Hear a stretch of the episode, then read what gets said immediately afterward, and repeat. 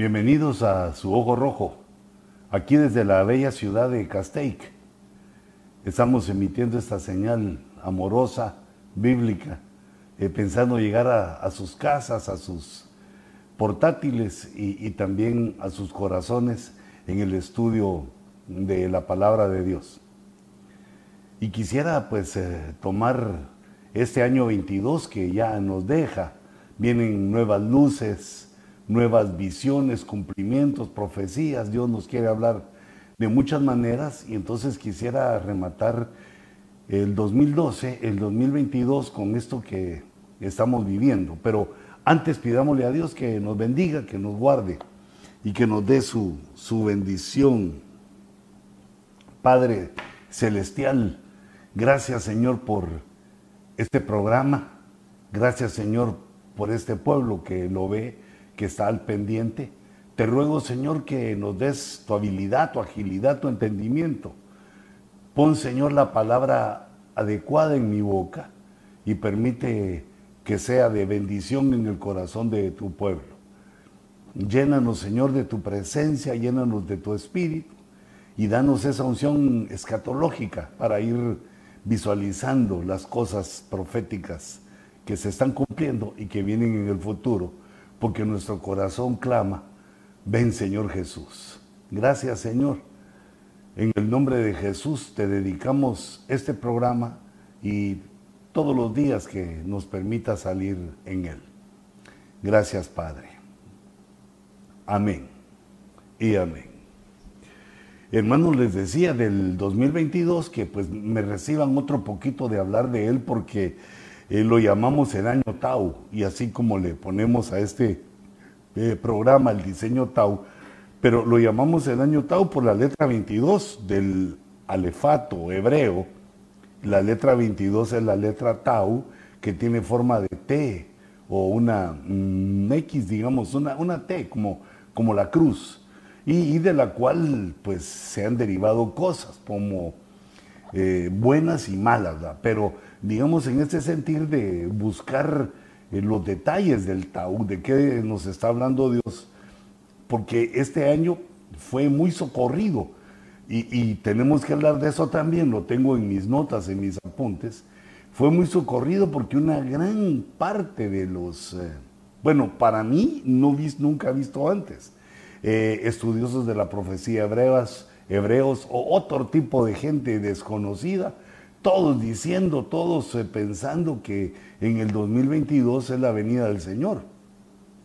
Y pues atreviéndose a dar unas fechas relacionándonos con la fiesta de las trompetas que culminó, eh, esa fiesta culminó a finales de septiembre y fue una fiesta emocionante porque eh, como ya sabemos que es la fiesta que el día y la hora nadie la sabe, y entonces vimos como los días que estaban por cumplirse, los días que debía cumplirse la, eh, digamos, eh, la fiesta. No sucedió. Eh, era lunes 27, creo yo, pero era el lunes a finales de septiembre.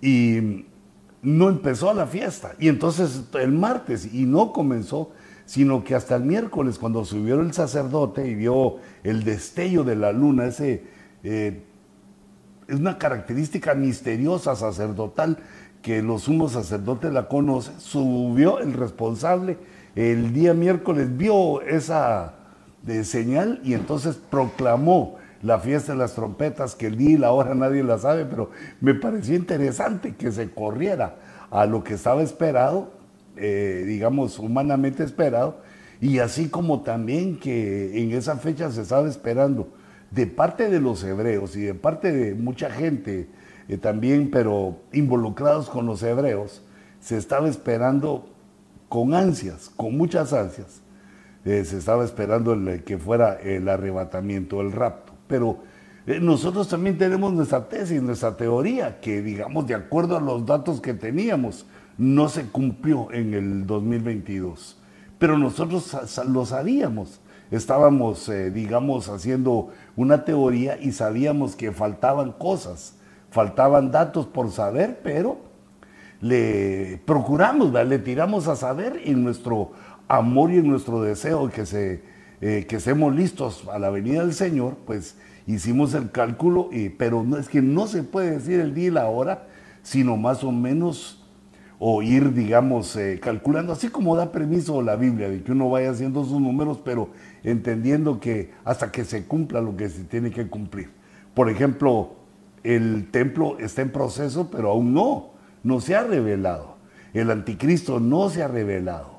Pero sí ya vemos, de acuerdo a 2 Tesalonicenses, en el capítulo 2, que hay una gran apostasía en la iglesia, de personas que tienen eh, a nivel de la iglesia, eh, me refiero a, los, eh, a toda la iglesia, a, los hermanos de todas las iglesias del mundo, que tienen un concepto por lo que cantan, por sus dones, tienen un alto concepto de hermanos y que han apostatado, se han desviado de la fe y han hecho cosas eh, de, no deseables y dicen cosas, eh, digamos, atolondradas, pero eh, se moviliza la gente en el sentido de que una apostasía de tipo sexual, homosexual, de tipo de aborto, una gran apostasía se mueve en la iglesia, eh, dejando de creer en las cosas que son eh, sustancia del Evangelio.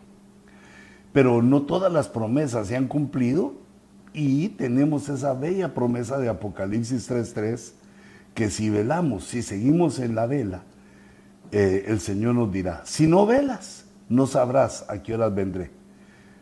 Y si velas, y si velas, y si velamos, y si estamos atentos, sabremos la venida del Señor. Entonces, eh, de acuerdo con ese diseño, como ustedes se recordarán, pues eh, procuré hacer otro, eh, otro diseño, no, no diseño, otro, otro diagrama para procurar explicar esas cosas, que teniendo algún sentido, para que tengan algún sentido y repetirlo, pues nos hace ir entendiendo un poquito más y un poquito más. Sin embargo, te, ruego que recuerdes que Luis Ponce 57 arroba hotmail.com ahí puedes escribirme, ahí puedes eh, preguntarme, ahí puedes hacerme ver eh, cualquier cosa que tú desees y algún error o algo que no se entienda, lo, lo que sea. Mm, por favor, escríbeme a luisponce57 arroba hotmail.com. Entonces nosotros vemos que como el alefato hebreo, el alefato hebreo tiene 22 letras, cabe tres veces en la Biblia, en los libros de la Biblia, porque los libros de la Biblia son 66. Entonces el número 22 cabe tres veces. Y vemos aquí entonces la Tau, porque es la que estamos investigando. Si ven al lado derecho de, de la gráfica, esa especie de cruz, tau, eh, hay otras formas como fue escrita y como ha ido variando y cambiando durante el tiempo, pero la antigua letra tau era una, como una cruz, como la vemos ahí. Entonces, eh, basándonos en el alefato y en los 66 libros de la Biblia, habíamos quedado de acuerdo que en el Cantar de los Cantares, el libro de los Hechos y Apocalipsis eran los libros Tau. Esos libros eh, Tau son eh, la evidencia porque cada uno eh, está, digamos, en una situación de 22. El libro número 22 es el Cantar de los Cantares. Luego volvemos a contar 22 libros y llegamos al libro de los Hechos. Luego volvemos a contar otros 22 libros y ahí se cierra la Biblia de Génesis, Apocalipsis. Apocalipsis es el libro 66 y es la tercera vez que contamos 22. Por eso hablábamos de esos tres, eh, eh, esos tres libros que tienen la marca Tau. Entonces vemos, por ejemplo, en el cantar de los, de los cantares, vemos a la novia profetizada, el amor del novio por la novia, la forma como es enamorada y, eh, digamos, cómo se, se profetiza ese amor, el amor de Cristo eh, hacia la novia, hacia la iglesia y el amor de la iglesia hacia Cristo. Es una canción de amor, es una canción gloriosa del amor eh, que Dios derrama sobre nosotros. Pero eso es el libro, digamos, el libro 22, que yo lo tomo como central, porque es el primer 22. Ahí vemos a la novia profetizada, cómo Dios la trata, cómo el Señor, eh, como Dios y como el amado de la iglesia, le va dando lo necesario, la va dirigiendo, eh, también la, lleva al sufrimiento, la, deja que sufra un poco para que eh, piense, para que mejore, la, trata. Digamos, ese trato maravilloso hace que el amor salga puro. Luego viene el libro de los hechos, y en el libro de los hechos vemos cómo surge la novia. Es el segundo conteo de 22 eh, libros y vemos que la novia surge. En Cantares se profetiza y surge la novia en el libro de los hechos, cómo nace, cómo se va formando. En Antioquía, por primera vez se le llama eh, cristianos. Antioquía es una de las iglesias gentiles más famosas. La iglesia de Jerusalén estaba creciendo, se hacía poderosa y el Evangelio se iba extendiendo por todo el mundo conocido. Pero eh, es importante para mí que le demos este seguimiento, que es como un diseño, que Dios en las Tau nos va hablando, eh, nos va hablando de un diseño, algo que Él pone, eh, digamos, bajo la letra, bajo la, lo que podemos ver a primera vista, está escondido este diseño maravilloso en el cual se nos habla por medio de la TAU cuando ya la iglesia está eh, terminando de ser marcada, terminando de ser perfeccionada para encontrarnos con el Señor. Entonces vemos a la novia profetizada, dijimos, luego a la novia que nace, que se le empiezan a dar los dones, los frutos, se empieza a ver el poder de la iglesia y la iglesia conquista el mundo, prácticamente. Y luego vemos en Apocalipsis que es el tercer libro Tau, vemos a la novia escatológica, vemos a la novia ya, eh, digamos, en el capítulo 2 y 3, vemos a la novia representada en las siete iglesias. En el capítulo 4 y 5, cómo la iglesia es arrebatada, es llevada al cielo y cómo se encuentra Juan en el cielo, lleno de alabanzas del cielo, por la obra redentora de Cristo. Y vemos cómo se va formando la novia escatológica, la novia del final de los tiempos, la novia que ya está preparada.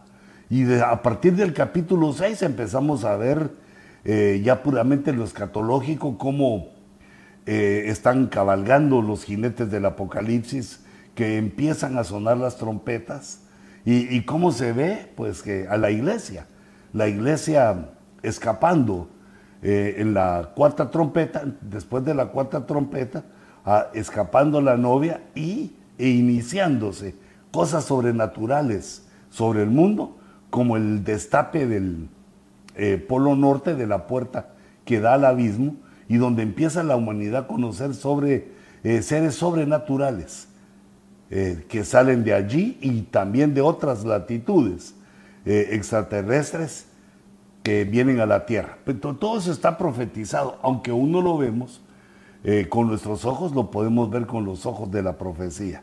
Es en Apocalipsis donde encontramos a la iglesia escatológica, pero más propiamente dicha, en el capítulo 19 de Apocalipsis, eh, donde vemos, digamos, a la, a la novia acompañando a Cristo, la novia con Cristo en su epifanía, en la venida a la tierra para poner el orden, el control, eh, para poner ya todo en orden, derrotar a los rebeldes y que se inicie el milenio, que también es un periodo de paz, pero temporal.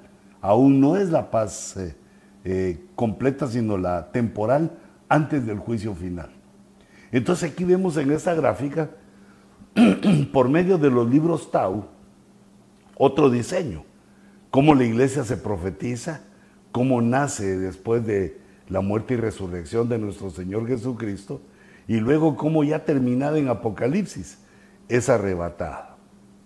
Pero date cuenta entonces que son tres libros eh, Tau que están de acuerdo al orden de las 22 letras del alefato. Pero podemos encontrar otras tres, eh, como quien dice que son las mismas, son las mismas tres, pero ahora con otra visión, con otro diseño. Eh, ese diseño pues lo hemos manejado antes, ese que vimos ahorita de las letras Tau, pero yo quería mostrarte otro. Yo le puse a este que las que se casan en la Biblia son Tau.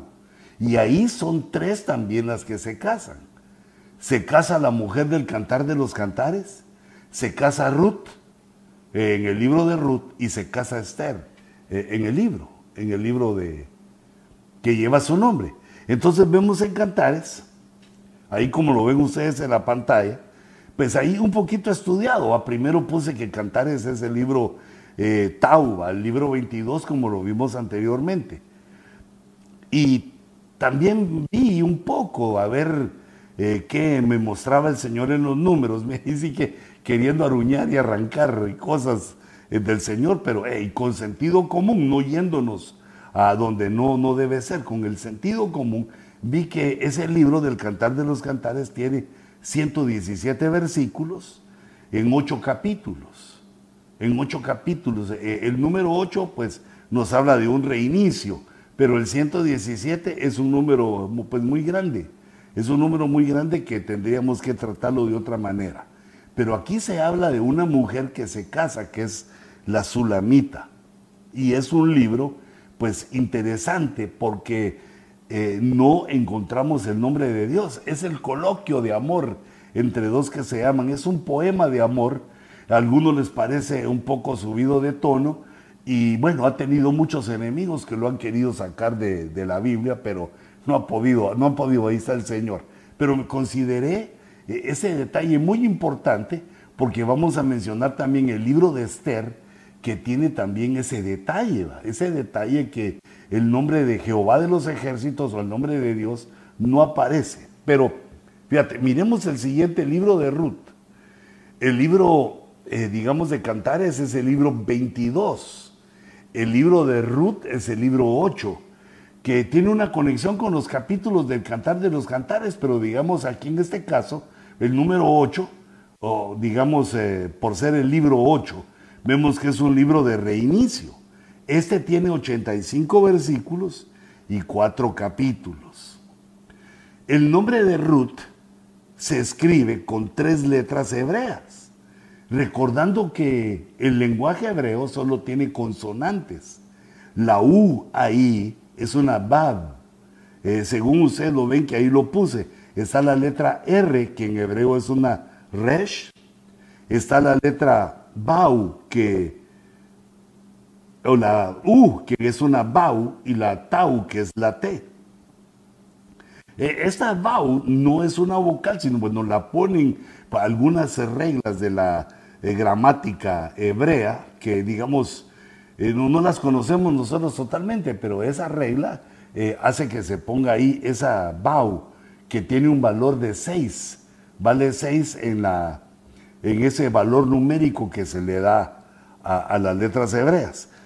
Y su pictografía es un clavo, una estaca, es algo que sirve para unir. Bueno, su significado es unir enganchar, hacer una conexión.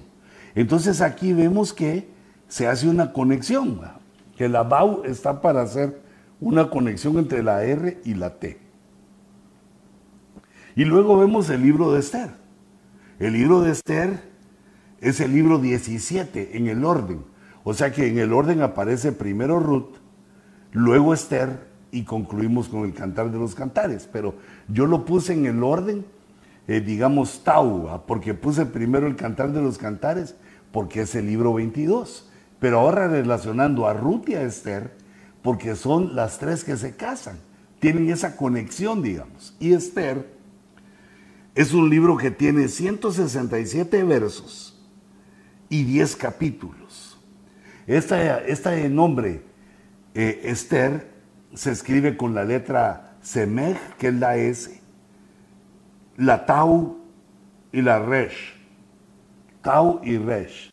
Pero me atraía la atención que tienen Ruth y Esther dos letras similares, la R y la T, o sea que comparten, tienen ese significado y además que tiene, digamos, la conexión en el nombre de Ruth es una Bau, tiene una letra extra y Esther, eh, como se escribe en hebreo, tiene la, S, la semej como una letra extra que puede significar o significa en su pictografía sabiduría o una serpiente.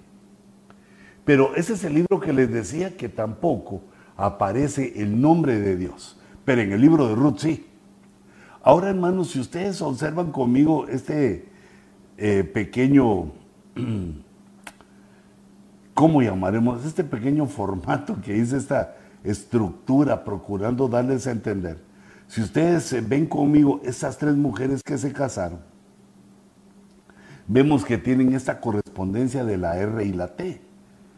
Y como esta me impactó y se las quiero, les quiero explicar qué descubrí, busqué en el Antiguo Testamento qué otro libro podía tener la R y la T. Y empecé Génesis, Éxodo, y, y me di cuenta que Deuteronomio también tiene entre sus letras, tiene la T y la R. Pero resulta que Deuteronomio es el nombre que le pusieron o le pusimos los gentiles. El nombre que aparece en hebreo es Dabar. Entonces ahí tiene la R, pero no tiene la T. Quiere decir que ningún otro libro del Antiguo Testamento, eh, solo Ruth y Esther, tienen esa coincidencia de dos letras de la R y la T. Y yo ya me había emocionado cuando estaba leyendo también el cantar, cantares. El cantares también tiene la T y la R, pero no se llama así en hebreo. No se llama cantares en hebreo, sino que, o digamos, ni en inglés se llama song. Pero en Ruth y Esther sí se da esa eh, semejanza, porque como son nombres propios, se sostienen, se, se mantienen más o menos en los idiomas. Y entonces por eso el cantar de los cantares tampoco entra en esta semejanza que les estoy presentando eh, en este, esta enseñanza, en esta estructura que hice para ustedes para que lo vieran. Porque resulta que la letra R vale 20. ¿Te acordás que vimos todas las características que tienen las letras hebreas? Se les puede sacar mucho, pero debemos de tener cuidado de no meternos a, lo hebreo malo, a lo que tienen ya, eh, digamos, estudios que ya no van con la Biblia, sino que van con otras, otras cosas que sus sabios, de alguna manera, no sé de qué manera, pero no, no, me, no me gusta, no, no usan el Tanaj, no usan la Biblia, sino que se van por otro tipo de sabiduría que es peligrosa y que nosotros, eh, digamos, como gentiles no sabemos discernir. Los rabinos y la mayoría de esas personas no se basan en esos libros de sabiduría, que son los libros de la Biblia, sino que se basan en las recopilaciones hechos por otros maestros, otros sacerdotes, otros rabinos. Pero por eso te decía del cuidado que hay que tener, que le pido a Dios que me guarde eh, para no caer en, eh, en, esos errores. Entonces, eh, digamos, una letra hebrea tiene varias características. Tiene, digamos, una pictografía. Es que cuando se inventaron la letra, cuando pusieron la letra, tenía una forma. Como por ejemplo la Bab tiene forma de clavo, dicen. Tiene una forma de clavo. Eh, la Resh, el número 20, tiene una pictografía que es cabeza, una cabeza humana. Entonces tiene esa pictografía, además tiene el sonido, Resh, la fonética, de que se puede pronunciar eh, la letra, sirve para hablar, para pronunciarla. Ahí van dos, la fonética y la pictografía. Además tienen un valor numérico, que cada letra vale un número, como por ejemplo Bab vale 6, Resh vale 20, Tau vale 22. Tienen entonces un valor cada letra, tienen un valor. Y además debemos tomar en cuenta el orden de las letras. Es decir, que Aleph es la letra número uno y Tau es la letra 22 y cada quien tiene un, número de 1 a 22, tiene un orden cada una de las letras, que también es otro, otro factor, otro número. Eh, ese lo usamos, digamos, en el caso em, para discernir, digamos, los años. El 22 fue un año Tau, el 21 fue un año, eh, el 20 fue un año Resh, así. Se da, se compara por el número de orden que tienen las letras. Entonces, esto es interesante. si me pones ese cuadrito que hice, entonces eh, me di cuenta de esto que te quiero compartir, que si la letra R vale 20 y la T vale 22, en el nombre de Ruth, porque se supone que la BAU solo está uniendo, no debe haber vocal ahí. Entonces ahí nos está hablando del año 2022, del 2022. El nombre Ruth señala también como un libro Tau, porque es un libro de bodas, pero además porque tiene, eh, digamos, en sí misma, tiene el año 2022, este año que estamos viviendo y que estamos, digamos, mm, velando, eh, velando, estamos en vela esperando el tiempo de la profecía, el, el tiempo eh, del cumplimiento de la venida del Señor. Y si ahora nos trasladamos al siguiente libro, al libro de Esther, vemos que la R que está al final vale 20 y la T vale 22. Las letras E no se toman en cuenta en hebreo. Es decir, que el nombre hebreo Esther se escribe solo RTS. Pero vemos el 22 que sale al revés, pero al revés de acuerdo a como lo leen los hebreos, porque los, hebreos leen de derecha a izquierda. Y entonces vemos cómo Esther es un libro de una hebrea que se casa con un rey gentil. Entonces, como es eh, hebrea, digamos, es la hebrea la que se casa, leemos, si me volvés a poner la, la gráfica que estábamos viendo para que no se me pierdan, ni yo me pierda con los hermanitos, pero vemos entonces Esther que de derecha a izquierda se lee otra vez el año 2022. Lo leemos de derecha a izquierda porque es la iglesia, digamos, es esa mujer judía que se casa. Eh, a la mujer judía que se casa y está señalando como un año, eh, digamos, subrayado, como un año señalado, el año 2022 porque aparece en su nombre. Y ese, digamos, el designio, es la señal, es un diseño que Dios pone en el nombre de esas dos mujeres que se casan para que veamos a Esther leyendo de derecha a izquierda como hebrea, 2022, 2022. Y a Ruth, que es una gentil eh, que se casa, eh, la leemos de izquierda a derecha, 2022, y, el año 2022 pues se marca eh, en, esas dos, en esas dos ocasiones de una manera impresionante. Pues, perdón, para mí no, no puede ser esto una casualidad, sino que Dios nos está hablando de la importancia de este año, de este año que estamos finalizando, tiene una importancia en el trabajo que estamos haciendo eh, de ministerial y también para la oveja que está siendo marcada y nosotros como ministros también siendo marcados y marcando con la letra Tau a, la iglesia. Así como lo, hizo, lo hicieron los, el escriba en Ezequiel capítulo 9, mientras los verdugos esperaban eh, el, hacer un desastre en la ciudad.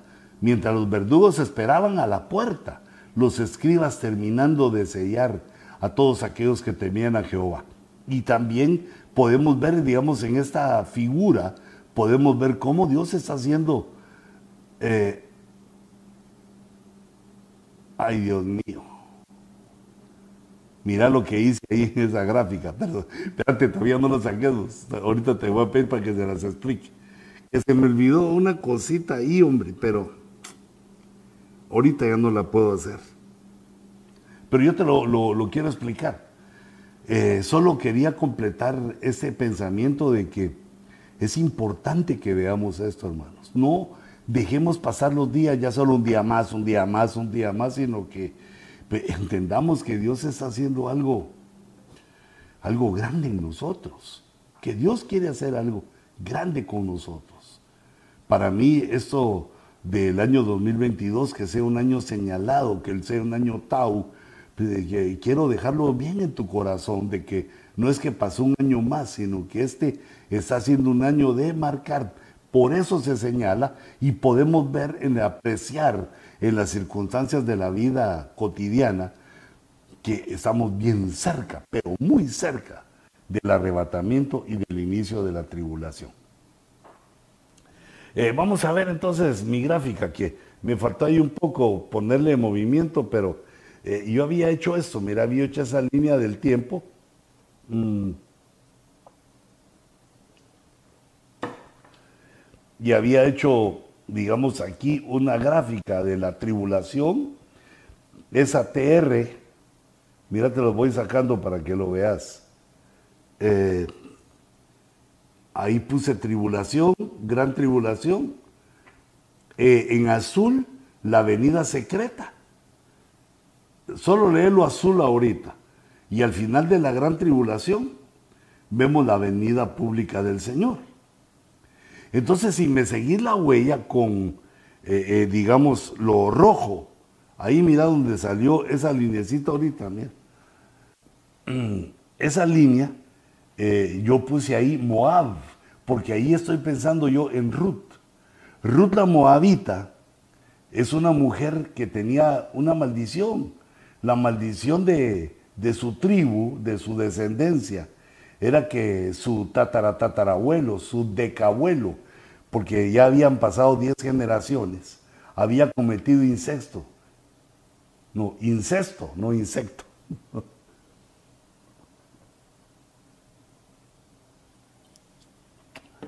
cometió incesto con sus dos hijas a la destrucción de Sodoma.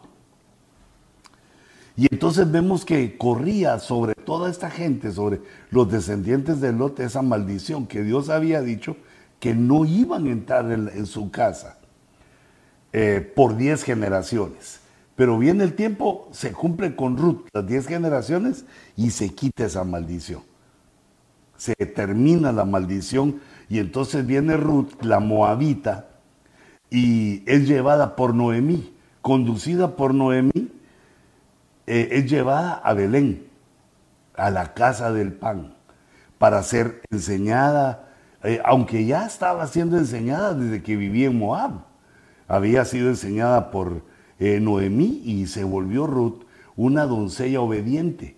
mira, tipo de la iglesia, que en la iglesia aprendemos lo que dice la Biblia y nos hacemos obedientes al Señor. Nos sacan de la tierra de maldición de nuestro Moab y nos traen a la casa del pan, a la casa del pan que es Belén, que también es la ciudad del Mesías, la ciudad donde nació Jesús, eh, la ciudad de David también. Es, es decir, hay una relación hermosa ahí, pero vemos que en la historia del libro de Ruth se está narrando eso, cómo es arrancada aquella mujer cómo Dios utiliza la desgracia de Noemí y su familia para llevarlos a, Moab y traer de, regreso a Ruth la Moabita, ponerle en la casa del pan que se alimentara de las cosas del cielo, eh, ser enseñada por vos.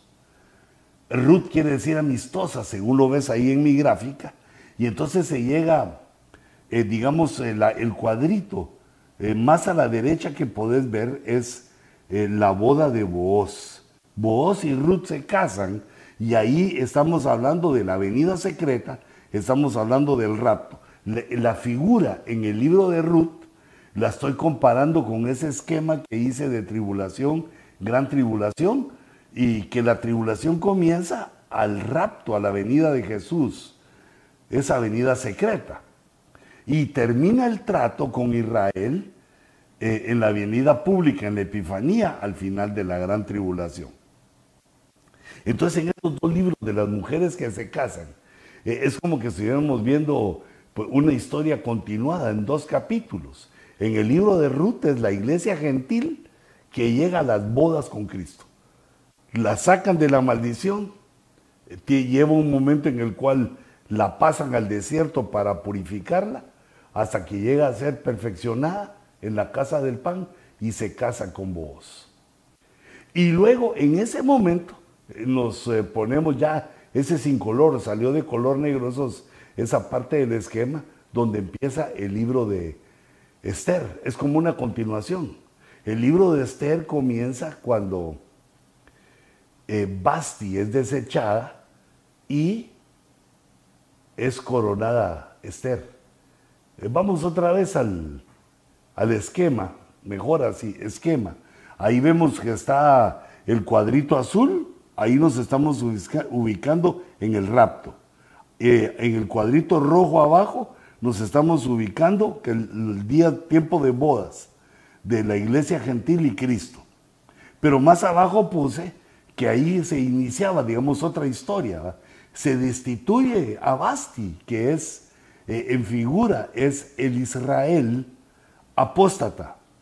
Y es coronada, es elegida Esther, que es el Israel eh, creyente, el Israel que cree en su Mesías. Y empiezan a manifestarse ahí a partir de que la iglesia raptada, se construye el templo, los judíos vuelven a, eh, digamos, a ponderarse, a ser poderosos allá, y llega el tiempo del templo, que es una de las profecías que están pendientes.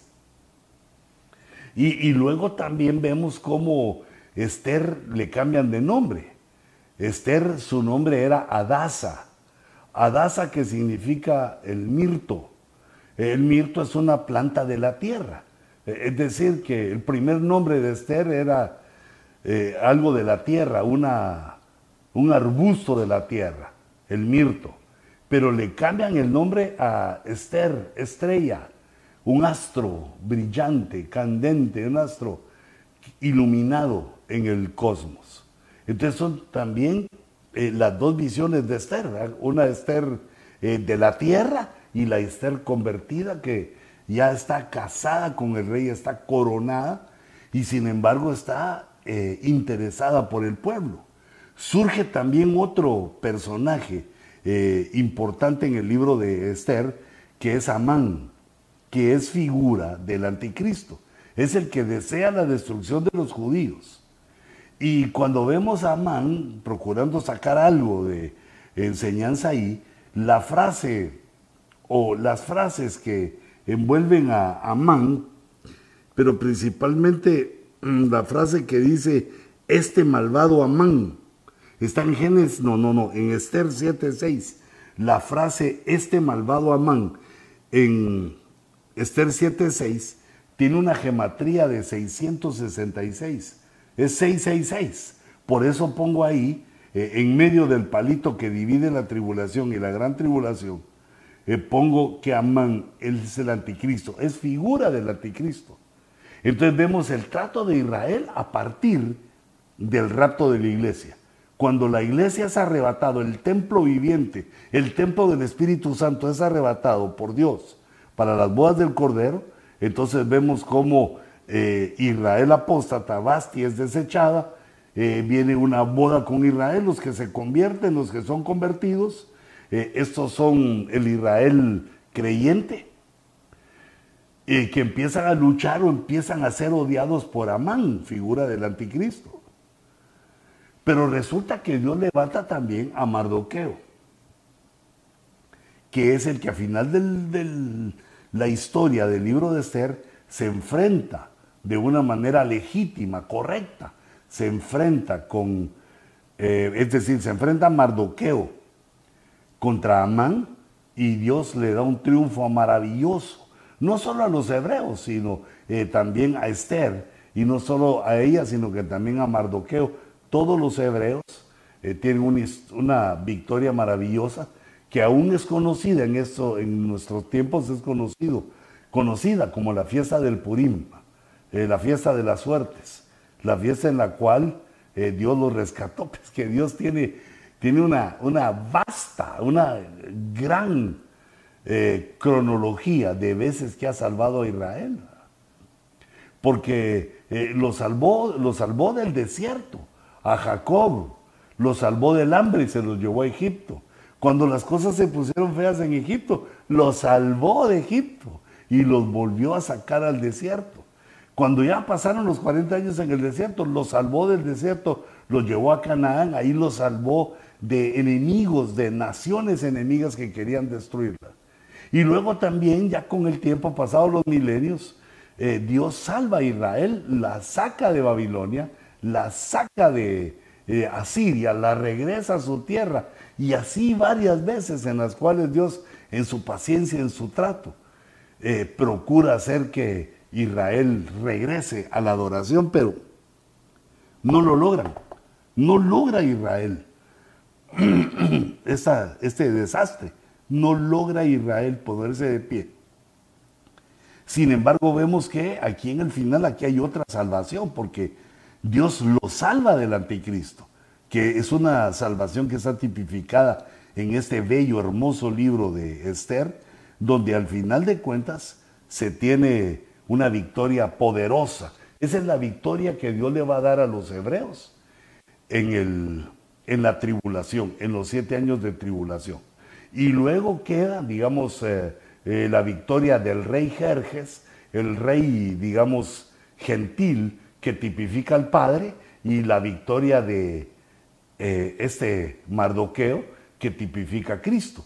Cristo queda victorioso bajo, digamos, la bendición del Padre y para iniciar el milenio, iniciando el milenio y este nuevo trato que Dios tiene con la humanidad. Eh, entonces, en este cuadrito lo que quise explicar es que de las que se casan, empezamos a ver en el libro de Ruth su historia de la iglesia gentil hasta la boda. Y a partir de la boda vemos que se renace eh, Israel espiritualmente para enfrentar al anticristo y a las bestias en la tribulación.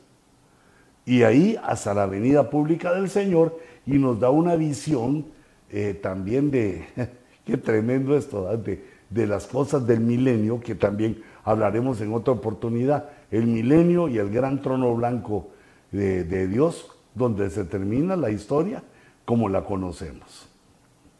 Entonces yo ponía aquí algunas cositas, aquí mi, en mi gráfica, para eh, dejarlas ahí contigo, de que eh, tú las puedas leer, como este programa se puede volver a ver las veces que querrás, o si tú querés una copia, la puedes pedir también aquí a nosotros y te la mandamos. Así como nos gusta, sin costo, gratis. Entonces vemos en esa figura, esto que te estaba hablando, eh, que Israel está pasando en la figura del libro de Esther la gran tribulación después de la boda divina, como lo tenemos en nuestra escatología, que al iniciarse la tribulación, eh, Israel despierta y se tiene que enfrentar al engaño del anticristo. Aquí volvió a poner pues, los pensamientos más importantes.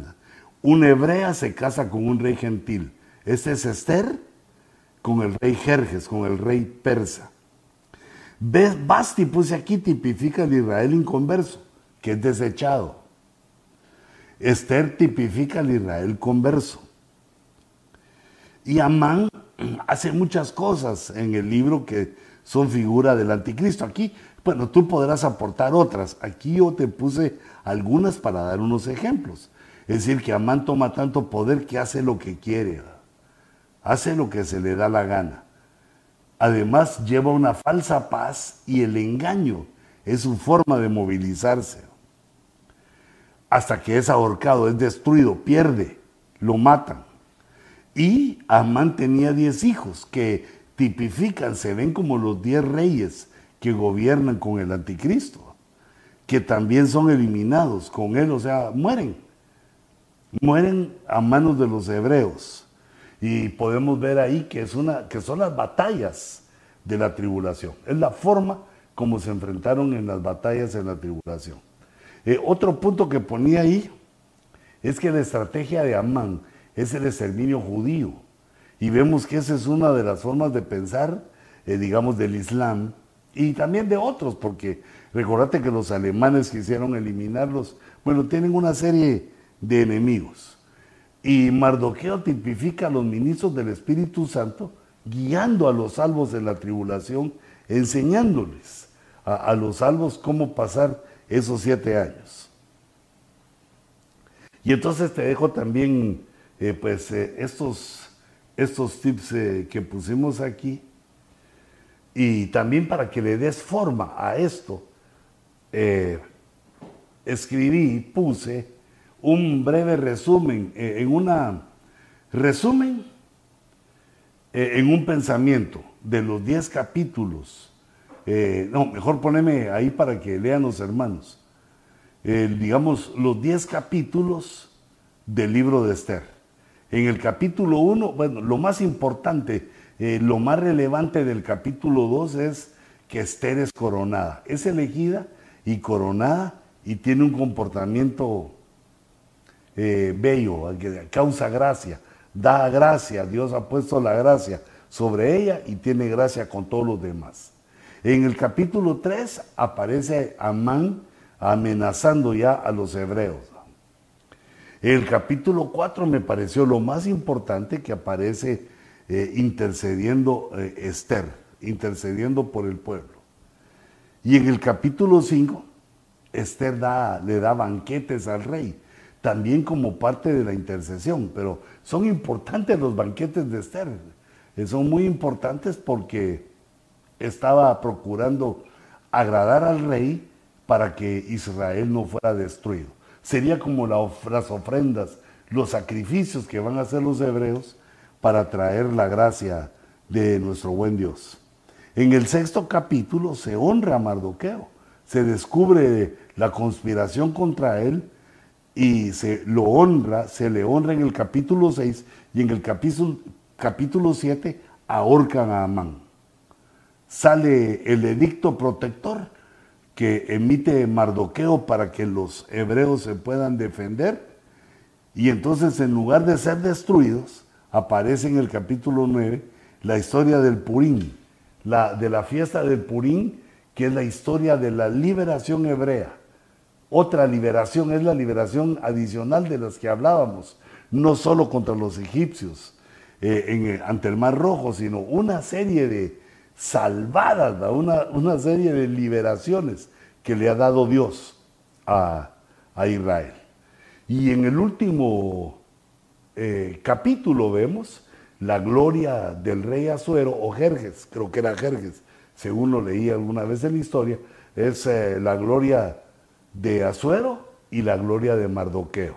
Porque eso se termina, el libro de Esther termina, eh, digamos, en esta figura que estamos viendo, termina con la liberación de Israel, al final de la tribulación. Y entonces luego sería lo, glorioso de Cristo en la tierra en el milenio y lo, lo glorioso del Padre, pues en su trono. Hermanos, año Tau, no bajemos la guardia. Si crees que estás firme, mira que no caigas, porque el tiempo se aproxima, el tiempo de nuestra liberación está cercano y el Señor viene pronto. Yo lo creo, en el nombre de Jesús lo proclamo, lo creo, lo espero. Y te ruego, Señor Todopoderoso, que pongas una unción de espera en todos los que me escuchen, que no desesperemos por la espera, sino que sabiamente, inteligentemente, esperemos la gloria de tu venida. En el nombre de Jesús. Amén y amén. Que Dios les bendiga, les guarde, les fortalezca y nos vemos en su próximo Ojo Rojo. Bendiciones.